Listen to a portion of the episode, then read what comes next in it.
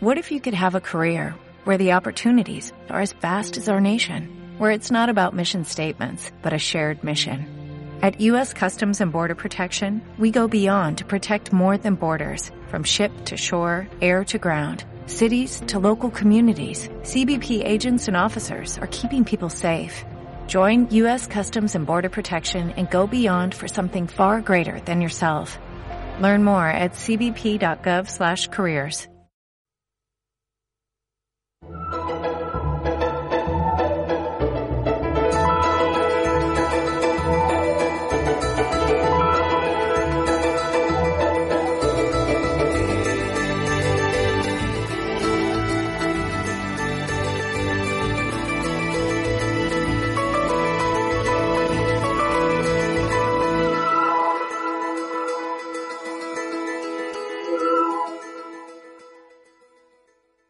amigos.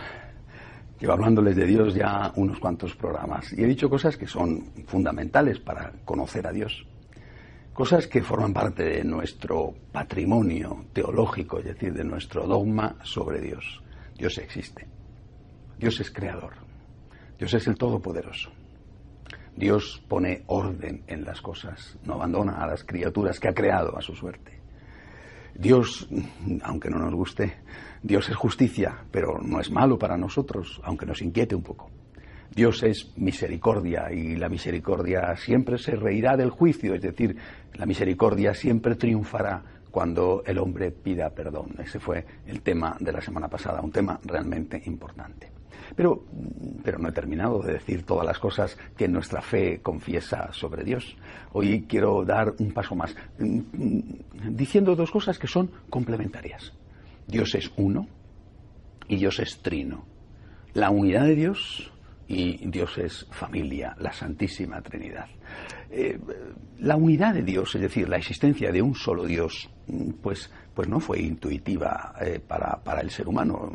Ya les he dicho que sí que fue intuitivo para el hombre, el hecho de que existía Dios. Les hablé, eh, en, si no fue en el primero, fue en el segundo o en el tercer programa, acerca de esto. Es decir, el ser humano ha intuido siempre que Dios existe. No, no, no era algo que el hombre no podía comprender, al contrario, la intuición de la existencia de Dios eh, y el efecto positivo que creer en la existencia de Dios tenía para el hombre ah, forma parte de la cultura humana. Y les dije, de hecho, la palabra cultura viene de culto, es decir, la relación con Dios genera cultura mientras que el ateísmo, la afirmación de que Dios no existe, la fe en la no existencia de Dios, no genera nada más que soledad, una soledad personal y una soledad colectiva. No ha generado cultura, no ha existido hasta ahora nunca una cultura propiamente dicha atea. Las pruebas de la cultura atea, sería más hoy en día la cultura que hacen algunos ateos. Bueno, y esta será naturalmente juzgada por la historia. Dicho esto, vuelvo al tema la unidad de Dios, la unicidad de Dios, Dios es uno, esto no fue intuitivo por el ser humano. Eh, el hombre en primer momento, según todo parece indicar, eh, pues creyó en muchos dioses. De hecho, hoy todavía hay eh, religiones numéricamente muy importantes donde se cree en, esa, en ese politeísmo, en esa pluralidad de dioses. Bueno, eh, eh, esto, esto es una cosa que cuesta trabajo entender a la razón, porque si un dios es más importante que otro, en realidad ese dios súper importante, ese super dios sería el verdadero dios. Es decir, pensar que que el Zeus de los, de los griegos como el dios supremo no era el verdadero dios, pues, pues eh, me parece que es una cosa que a mí, por lo menos a nosotros católicos, nos cuesta trabajo entender. Pero en todo caso, eh, aunque quizá dicen algunos estudiosos que hubo alguna, algún síntoma de, de monoteísmo, de creencia en un solo Dios eh, antes ya de Abraham, dicen que, pues, a lo mejor en la época de, Akenatón, con la adoración del Dios Sol en Egipto, pero en realidad eh, la fe en la existencia de un único Dios es, forma parte de lo que llamamos revelación, es decir, de, a Dios le podemos conocer a través de la razón, es posible conocer la verdad, pero complementamos el conocimiento sobre Dios a través de lo que el propio Dios nos enseña. Eso es la revelación. Dios se nos muestra a sí mismo. Dios nos dice cosas sobre Él que nuestra razón no es capaz de llegar a conocerlas por sí misma. No cosas irracionales, sino cosas que están más allá del alcance de nuestra razón y que cuando el Señor nos las dice las vemos, las entendemos y nos parecen de hecho completamente lógicas. Por ejemplo, en este caso, la unidad de Dios. Hay un solo Dios. Es, repito, Dios el que se lo revela a los hombres a través de aquel Abraham que va a ser el que inicie la, gesta de la formación del pueblo elegido, el que después será conocido como pueblo de Israel. Eh, la fe en el único Dios es un elemento constitutivo de ese pueblo de Israel. Existe un solo Dios. Y además este Dios, esa revelación se va a ir completando, este Dios que existe es el Dios eh, creador, es el Dios todopoderoso, pero es un Dios es un Dios fiel. Este único Dios es un Dios con el cual se puede tratar. No es un Dios caprichoso.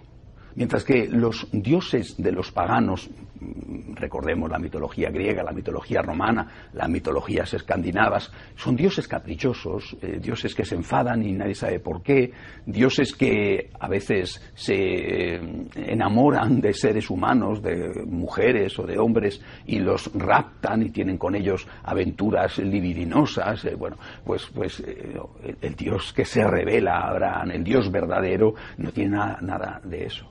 El Dios verdadero es alguien, podríamos decir, de palabra, es decir, es alguien de quien te puedes fiar, eh, es alguien con quien se puede hacer una alianza. El concepto de alianza va inmediatamente unido al concepto de relación del único Dios. Y por eso Dios le va a proponer a Abraham un pacto, una alianza, y le va a decir, mira, si tú me respetas, si tú me adoras solamente a mí, yo te voy a dar la tierra, te voy a dar una descendencia numerosa, yo te voy a cuidar.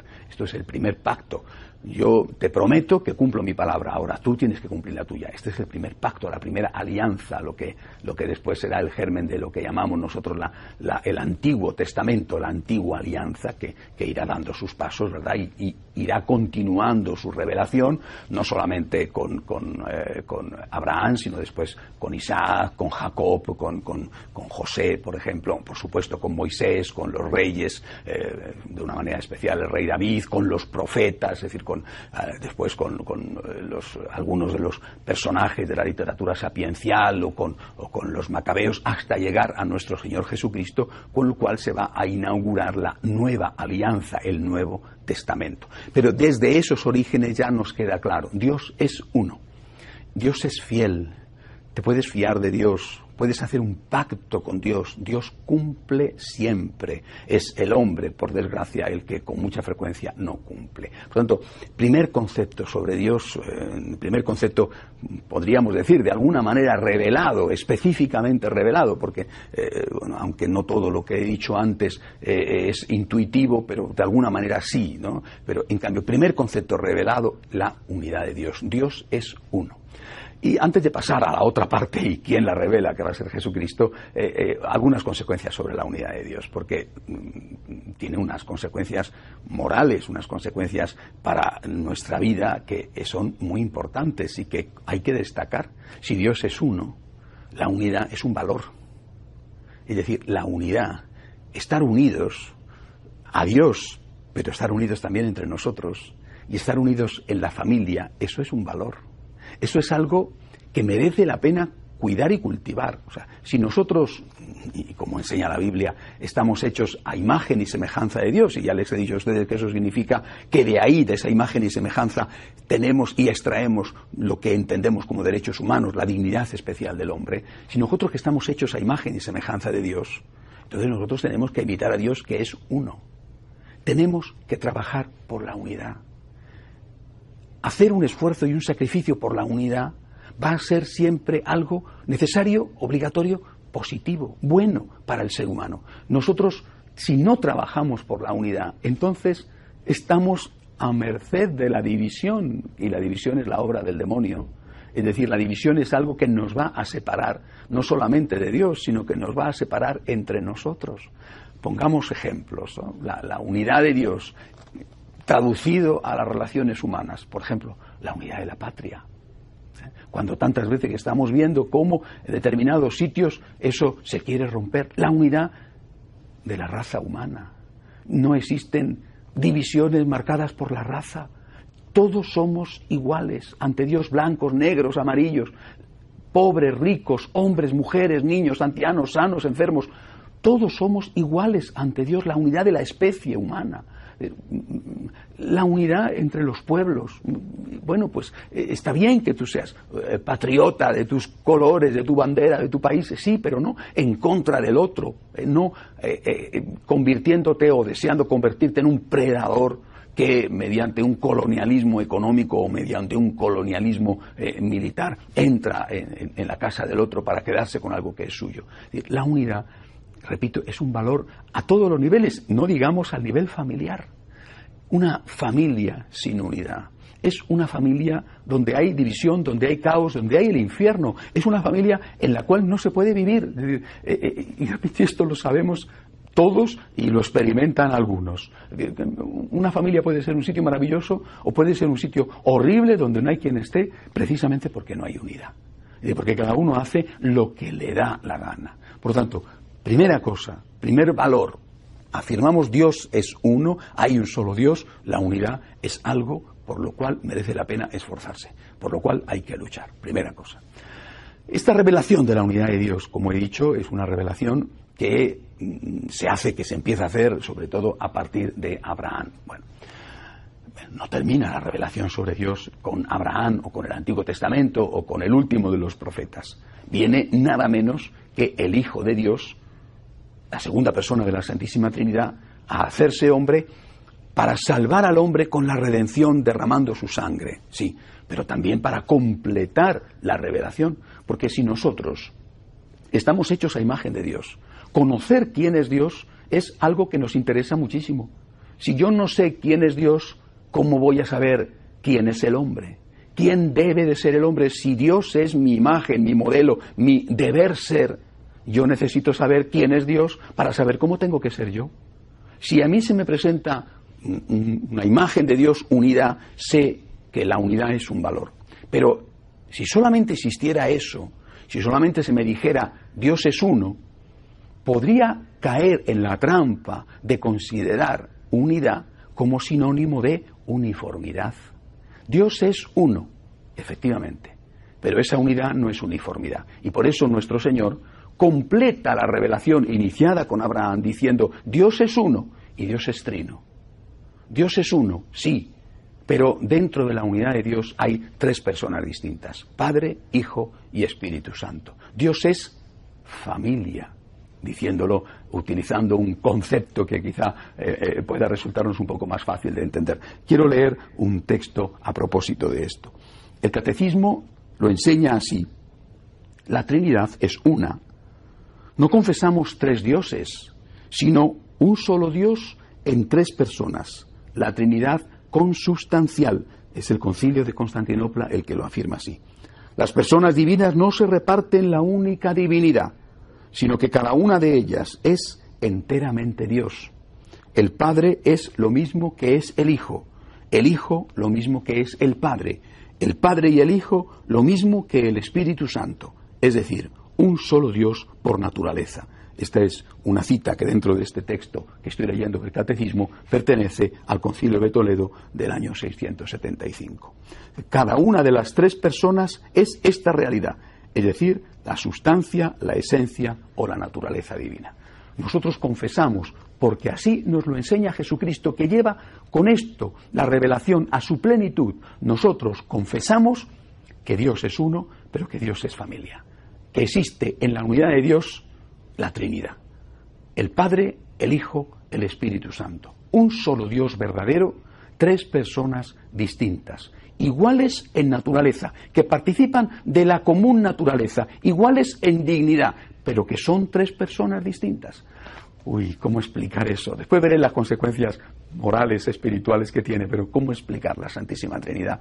Pues no es nada fácil, ¿verdad? Y así lo han reconocido siempre los santos, por eso se llama de hecho el misterio de la Santísima Trinidad. Bueno, eh, eh, me atrevo a, poner aquel ejemplo de, que atribuyen a San Agustín, ¿no? que estaba meditando un día paseando por las playas del norte de África, de, aquella ciudad donde era obispo, ¿eh? y estaba pensando sobre este dogma, sobre este misterio de la Santísima Trinidad, paseaba por la playa, arriba, abajo, arriba, abajo, bueno, no lograba, y era una gran inteligencia la suya, no lograba, entonces vio un niño que, jugaba eh, junto al mar, en la arenita de la playa, y que tenía una concha, y que iba continuamente, había hecho un agujero, y continuamente iba y cogía agua del mar y lo llenaba la metía en el agujero y, después de meterlo en el agujero veía que el agua filtraba y que desaparecía y iba corriendo al mar y podía atraer agua en la concha, la volvía a meter en el agujero, volvía a suceder lo mismo, así una y otra vez.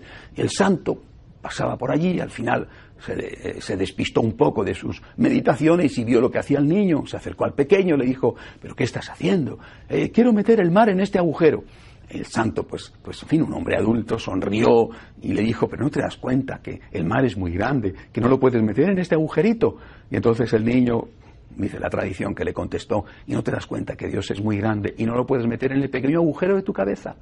Yo no sé si esto es verdad o es una tradición y no sé cómo se debió de quedar San Agustín si escuchó esta respuesta, pero, pero la respuesta desde luego es muy acertada también para nosotros. Nosotros creemos en este dogma es el dogma de la Santísima Trinidad. Existe un solo Dios. Este único Dios son a la vez tres personas distintas. Y puedo poner ejemplos, el ejemplo del triángulo equilátero, eh, que es un triángulo pero que tiene tres lados iguales, tres ángulos iguales puedo poner el ejemplo de una empresa que, tiene tres, tres, digamos, divisiones, una división, por ejemplo, de informática, una división de logística, una división de, de venta al público de productos de menudeo. Bueno, es una sola empresa con tres ramas. Puedo poner el ejemplo de una familia, es una sola familia, pero en esa familia está el papá, la mamá y, por ejemplo, un hijo, ¿verdad? O está el papá, la mamá y la abuelita, está, eh, es una sola familia, no son tres familias, es una sola familia, pero hay tres personas distintas dentro de esa familia. Pongamos el ejemplo que sea, pero sobre todo entendamos, es muy importante, acudamos a lo de San Agustín, entendamos que, que bueno, pues que Dios es Dios que no le podemos reducir a nuestras mm, pequeñas condicionantes mentales de inteligencia al fin limitada de una criatura de Dios. De hecho, sinceramente, hace mucho tiempo que me di cuenta de que si lo entendiera todo sería una mala cosa, porque no es que yo sería muy listo, sino que Dios sería muy pequeño. Es decir, si Dios el Creador, el Todopoderoso, el Omnipotente pudiera entrar en mi pequeña inteligencia o en la inteligencia de cualquier hombre, sería eh, sospechoso porque indicaría que ese Dios es una creación del hombre. Una de las garantías de que Dios no lo hemos creado nosotros, sino que existe y es Él el que nos ha creado, es que nunca le podremos entender del todo. Y esto se aplica de una forma especial a este dogma de la Santísima Trinidad. Uno y trino. Y ahora veamos las consecuencias de la Trinidad. Veamos las consecuencias de que Dios sea familia. He dicho, Dios es uno, la unidad es un valor. Ah, pero Dios es trino. Luego entonces la Trinidad es otro valor. ¿Y qué valor representa la Trinidad en sí misma? Representa las legítimas diferencias. No el caos, no, no. Representa las legítimas diferencias que tienen que ser aceptadas, respetadas y valoradas y aceptadas como buenas, no como algo tolerado porque no me queda más remedio, sino como algo bueno, algo que enriquece. El otro es un don para mí con su diversidad. Dicho de otra forma, el Padre no pretende despersonalizar al Hijo. El Padre no quiere que el Hijo deje de ser él mismo. El Padre está feliz con la existencia del Hijo. Y el Padre y el Hijo no pretenden despersonalizar al Espíritu Santo. No pretenden que el Espíritu Santo deje de ser el Espíritu Santo para que se convierta en una especie de padre secundario o hijo secundario, o, que simplemente deje de existir y lo absorban ellos. La lección de la Santísima Trinidad es la lección de que la diversidad es un don para no solamente para el que es, sino para el otro. Es decir, es un don para nosotros la complementariedad. Por eso decimos, volvemos a recordar, que Dios creó al hombre y a la mujer. Es decir, creó al ser humano como hombre y mujer. No los creó iguales. Era necesaria esa complementariedad y el hecho de que la mujer sea distinta del hombre es bueno para el hombre. Y el hecho de que el hombre sea distinto de la mujer es bueno para la mujer. No digo que sea fácil, y sobre todo a veces, pero es bueno. La complementariedad, la existencia del diferente, la existencia del otro, no es vista por nosotros, como citaba hace una o dos semanas, como citando a Sartre, al filósofo ateo francés, no es vista por nosotros la existencia del otro como una amenaza, como el infierno, es vista por nosotros como un don, como una riqueza. El otro, que es distinto de mí, es un don para mí. Existe y su existencia no me da miedo, al contrario, lo agradezco. Agradezco que sea diferente. No, no experimento, por ejemplo, la vida de familia como una vida marcada por las luchas, por las tensiones, por el deseo de, de imponerme sobre los demás o por el deseo de acallar las opiniones o los gustos que son distintos de los míos. La vida de familia no es una lucha permanente por ver quién tiene el mando a distancia de la televisión.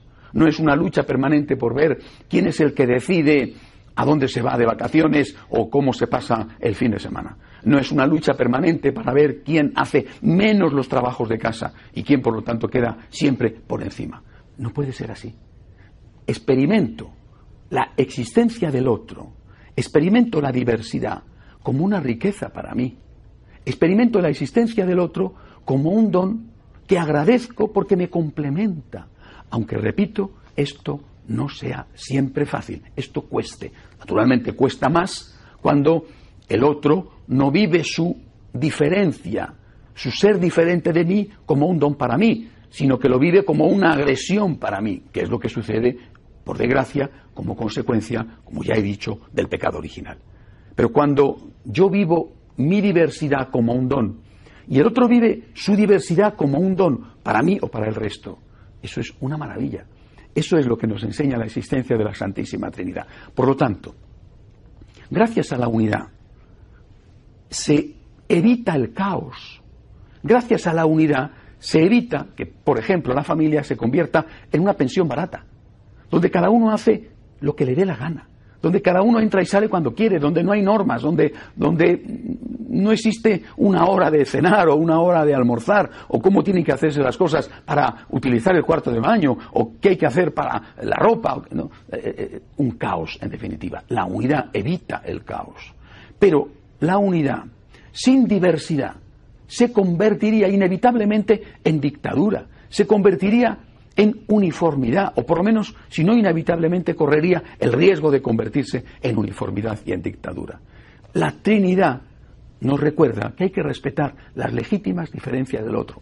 Comprendo que el concepto legítimas diferencias no es un concepto que a lo mejor eh, resulta eh, eh, fácilmente entendible o practicable, porque uno pensará que esto es una legítima diferencia y el otro pensará que no es una legítima diferencia. Esto, esto es muy probable. Pero en cualquier caso hay que hacer un esfuerzo por entender que el otro tiene derecho a ser él mismo. El esposo tiene que hacer un esfuerzo por entender que su mujer es una mujer y que no puede pretender de ella que sea su amigo de la infancia.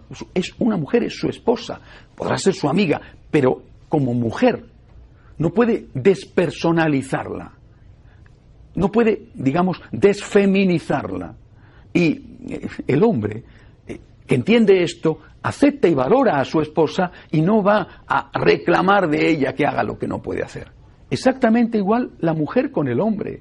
No, no, puede pretender despersonalizar al marido, no puede desmasculinizarle, no puede pretender que se convierta en, en un apéndice suyo, ¿eh? que se convierta en alguien que simplemente está en casa para, eh, por ejemplo, llevar el dinero o para tener una figura de compañía. Tiene que aceptar la masculinidad, tiene que aceptar que es diferente. Podremos decir que quizás sea más tonto, no lo sé. ¿eh? Pero en todo caso tiene que aceptar que es diferente. Ese aceptar al otro como un don forma parte de la esencia de nuestra fe. Lo vemos en la Santísima Trinidad y lo eso tiene unas implicaciones morales fundamentales para la vida de familia. Cuando eso lo planteamos así, entendemos cómo tenemos que comportarnos. Y cuando no lo planteamos así, muchas veces, inevitablemente se genera la fricción y se genera más pronto o más tarde la ruptura, el divorcio. Eso que hablo de los cónyuges, lo puedo decir exactamente igual, de la relación entre padres e hijos. Es un adolescente, es un joven, es un niño, no es todavía un adulto. Es que tú no lo fuiste, no fuiste tú un día un niño o un adolescente, trátale, por lo tanto, como lo que es. ¿eh? Eh, al revés también, es un adulto, no es un niño como tú, no es un adolescente como tú, entiende que tiene otros criterios, otros valores, otra experiencia. Igualmente con los ancianos, es un abuelito, tiene otro ritmo, tiene otra historia, no pretendas que eh, tenga tus criterios o que tenga tu velocidad, en definitiva. Este dogma de la unidad de Dios, ligado, unido al de la Santísima Trinidad, nos está dando un modelo de familia y un modelo de comportamiento. La unidad es un valor. La unidad es un valor, efectivamente, pero también el respeto a las legítimas diferencias es un valor. Ambos hay que cuidarlos. Y eso solamente será posible con el amor que es Dios. Dios es amor. Porque Dios es amor, es posible en la Santísima Trinidad vivir la unidad y vivir el respeto a esas legítimas diferencias. Y eso es lo que nosotros tenemos que hacer. Quiero terminar hoy con un pensamiento eh, de, alguien que para mí ha sido muy importante, la fundadora de los focolarinos, Chiara Lubick. Ella decía, repito, para mí esto ha sido vital, ella decía, eh, vale más lo menos perfecto en unidad que lo más perfecto en desunidad. No decía lo imperfecto, ¿eh? el pecado no, lo menos perfecto. Es decir, hay que saber ceder, hay que saber ceder para mantener la unidad, pero no hay que ceder en todo. No hay que ceder en todo, no hay que ceder en el pecado. Lo menos perfecto. Hay que saber ceder para mantener la unidad. Y a la vez hay que saber respetar al otro como es. Solamente así, con el amor, se puede vivir feliz en la tierra como en el cielo. Hasta la semana que viene, si Dios quiere.